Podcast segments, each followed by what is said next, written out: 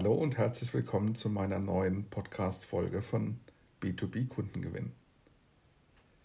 Im heutigen Beitrag geht es um das Thema Bottom of the Funnel. In meinen vorangegangenen Episoden habe ich bereits den Top of the Funnel, den Tofu-Bereich erläutert, den Middle of the Funnel, den Mofu-Bereich und heute möchte ich die Chance nutzen, um auf den BOFU-Bereich, sprich den Bottom of the Funnel einzugehen.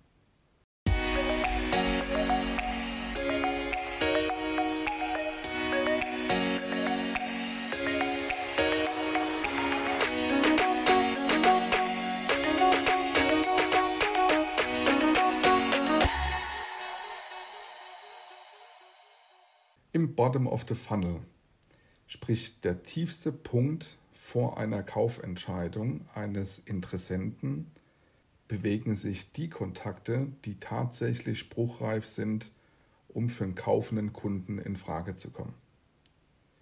Der Kunde definiert hier an der Stelle meistens seine Shortlist an möglichen Anbietern, die er in den ersten beiden Stufen im Sales Funnel identifiziert hat, mit denen er sich näher befasst hat, zu denen er weitergehende Informationen verlangt hat. Und jetzt ist im Prinzip die Spreu vom Weizen zu trennen, im Sinne dessen, dass weniger Anbieter auf die Shortlist kommen, weniger Anbieter vielleicht sogar eine Möglichkeit erhalten, um sich persönlich zu präsentieren, sei es in einem Online-Meeting oder auch vor Ort in einem Präsenztermin, wenn es darum geht, dass mehrere Entscheider und das ist auch ein Kriterium für den Bottom of the Funnel, denn hier ist meistens nicht mehr die Person alleine im Gremium unterwegs und in der Ansprache notwendig, sondern hier ist tatsächlich das Buying Center präsent. Das heißt, das Buying Center sind Personen, sind mehrere Personen, vielleicht sogar aus unterschiedlichen Abteilungen. Das kann jetzt, um in unserer Dienstleistung zu bleiben, wenn wir jetzt auf einen Interessenten stoßen, beziehungsweise er sich in den ersten beiden Phasen durch unsere Themen angesprochen fühlt und jetzt dann vor einer Entscheidung steht mit einem externen B2B-Dienstleister für Vertriebsunterstützung, wie es Alivello ist, sich dafür zu entscheiden, dann können das im Buying Center können dann mehrere Personen sitzen. Das kann die Geschäftsleitung sein, das kann natürlich der Vertriebsleiter sein, das kann der Marketingverantwortliche sein, das können aber gegebenenfalls auch Vertriebsmitarbeiter sein, die letzten Endes dann auch den Anwender abbilden, weil sie durch uns mit neuen Leads und mit neuen Terminen versorgt werden. So, das heißt, dieses Buying Center hat in den unterschiedlichsten Personen und ähm, ja, Positionsgruppen äh, natürlich unterschiedliche Anforderungen. Der Geschäftsführer hat andere Anforderungen jetzt in der finalen Entscheidung wie der Vertriebsleiter, wie der Marketingleiter oder eben der Außendienstmitarbeiter, der von uns mit notwendigen und mit wichtigen ähm, Leads und, und Terminen versorgt wird. Demnach äh, können sich mehrere Situationen ergeben und Fragen stellen. Also beispielsweise die Frage, ist das der richtige Dienstleister für mich? Ist es ähm, der Dienstleister, dem ich mein Vertrauen schenken möchte und was kann der Dienstleister mir an Informationen geben, um mein Vertrauen zu stärken bzw. mich davon zu überzeugen, dass er der richtige Partner für meine Aufgabenstellung ist. Die nächste Frage, die sich mit Sicherheit auch stellt, ist, bekomme ich die gewünschten Ergebnisse? Ich aus Kundensicht habe in, in so einem Entscheidungsprozess natürlich auch Erwartungen, das heißt, ich brauche eine gewisse Anzahl an Terminen, ich brauche eine gewisse Anzahl an neuen Leads, damit mein Business sich positiv weiterentwickeln kann. Und da ist natürlich schon auch die Frage, kann der Dienstleister, den ich jetzt auf der Shortlist habe und der einer von wenigen möglichen ist, für den ich mich dann entscheiden möchte, kann der die Ergebnisse, die ich mir erhoffe, kann er mir die auch liefern? Denn wenn ich daneben liege, äh, mit der Auswahl meines Dienstleisters, dann kann das natürlich auch sehr teuer werden, denn äh, das ganze Setup und Vorbereitung und auch die Kosten, die dann investiert werden, die sollen natürlich nicht umsonst gewesen sein, sondern das soll natürlich zum Erfolg führen. Wie ist aber auch die Qualität der Leads oder der Termine? Das heißt, der Vertriebsleiter fragt sich natürlich, okay, welchen Reifegrad haben jetzt beispielsweise die Kontakte, die wir von dem Dienstleister übergeben bekommen. Ähm, wie hoch sind dann aber auch beispielsweise Wandlungsquoten, also die Quote dessen in der Bewertung von Terminen, stattgefundenen Terminen oder von Leads, die nachgehalten worden sind, zu einem Angebot, zu einer Opportunity. Mit Sicherheit sehr, sehr wichtige Kennzahlen in diesem Prozess.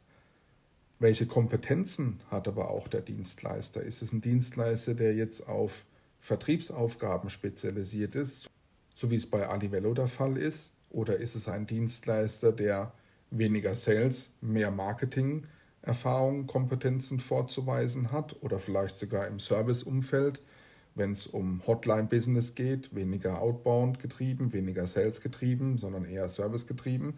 Das alles sind wichtige Entscheidungen in der letzten Stufe vor einer finalen Definition und Beauftragung eines möglichen externen Partners, wie wir es sind von Alivello. Demnach ist es natürlich auch wichtig, seinen Content, seine Informationen so aufzubereiten, dass möglichst viele dieser Fragen in diesem Buying Center, in diesem Gremium auch final beantwortet werden, um sich dann natürlich in der finalen Endauswahl gegen seine Marktbegleiter durchsetzen zu können. Wichtig hierfür ist allerdings auch zu wissen, dass wer überhaupt in diesem Buying Center drin sitzt und welche Interessen die unterschiedlichen Personen im Buying Center haben. Darüber hinaus finde ich es extrem wichtig, um auch eine gewisse Wertschätzung seinen Gesprächspartnern, seinen Interessenten gegenüber zu signalisieren, dass hier natürlich auch Personen die Tätigkeiten, die Kommunikation, die Abstimmung mit dem Kunden übernehmen, mit denen sich der Kunde auf der anderen Seite natürlich identifiziert fühlt. Mach ein Beispiel. Wenn jetzt in dem Entscheidungsprozess zu einem Termin eingeladen wird und der Geschäftsführer beispielsweise von, von einem Land oder von einem Standort, Niederlassungsleiter, ähm, teilweise vielleicht sogar auf europäischer Ebene eine entscheidende Person mit am Tisch sitzt, dann ist es schon auch ein Stück weit die Erwartungshaltung, ist meine persönliche Überzeugung, dass dann auch die Geschäftsleitung zu diesem Termin hinfährt und diesen Termin mit unterstützt, beziehungsweise vielleicht sogar oder sogar übernimmt. Denn wenn ich jetzt an der Stelle mit einem, ohne das jetzt negativ abwerten zu wollen, mit einem Key-Counter alleine vor Ort den Termin umsetze und auf der Gegenseite dann vier, fünf, sechs Personen aus dem Buying Center, von der Geschäftsleitung über die führenden Positionen in den Fachabteilungen bis hin zu den Anwendern runter. Wenn da jetzt mehrere Personen sitzen aus den Gremien, dann ähm, finde ich es persönlich immer ja, sehr wertmindernd, wenn dann auf der anderen Seite von Dienstleister, um in unserem Beispiel zu bleiben, dann der Key-Accounter hinfährt und äh, dafür Sorge trägt, dass der Termin dann stattfindet. Insofern ähm, lege ich immer sehr großen Wert darauf, dass in solchen Terminen ich auch selbst mit zu dem Kunden hinfahre. Natürlich nehme ich gerne auch mal jemanden bei uns auch aus der Fachabteilung mit, um das zu untermauern, um vielleicht nochmal einen anderen Part mit anzuschneiden, der wichtig ist für den Auswahlprozess, die der Kunde als Fragestellung vielleicht im Vorfeld definiert hat. Aber vom Grundsatz hätte ich jetzt als Kunde die Erwartungshaltung zu sagen, okay, da möchte ich jetzt bitte auch, dass das Management mit anreist oder den Termin dann online durchführt, mit, mit dabei ist. Denn das hat natürlich nochmal ein Stück weit eine Form von äh, Respekt und Anerkennung und Wertschätzung ähm, seines Gesprächspartners oder seines Gesprächsgremiums gegenüber. Also wichtig ist, sich im Bottom of the Funnel klar zu machen, wie sieht das Buying Center, welche Personen sind im Buying Center noch involviert, wie sieht es aus, welche Interessen haben die einzelnen Gruppen, demnach sein Content und seine Informationen anzupassen, aber auch der Bereich, ähm, der ähm, über den Kanal, über sich Gedanken zu machen, welcher Kanal ist jetzt der richtige, um den Kunden in dieser Phase der Kaufentscheidung zu begegnen? Oder wie ich dem Kunden auf welchem Kanal begegne, sind es Termine, sind es Telefonate, sind es Online-Präsentationen. Das zweite ist dann aber auch damit gekoppelt, welche Personen nehmen dann an diesen äh, Schritten teil? Und darüber hinaus als letzter Punkt natürlich sich Gedanken zu machen, wo liegen die Schmerzpunkte vom Kunden, wie baue ich meinen Content darauf auf, wie baue ich meine Präsentation darauf auf und welche Fragen hat der Kunde in diesem Status Bottom of the Funnel und wie kann ich mich vom Marktbegleiter auch abgrenzen.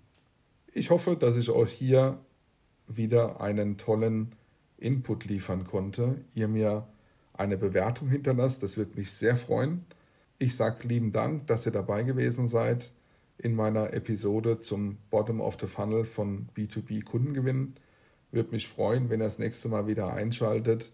Bis dahin sage ich alles Gute, bleibt gesund und äh, wünsche euch viel Erfolg in den Vertriebsaufgaben. Bis bald und bis dahin, euer Daniel.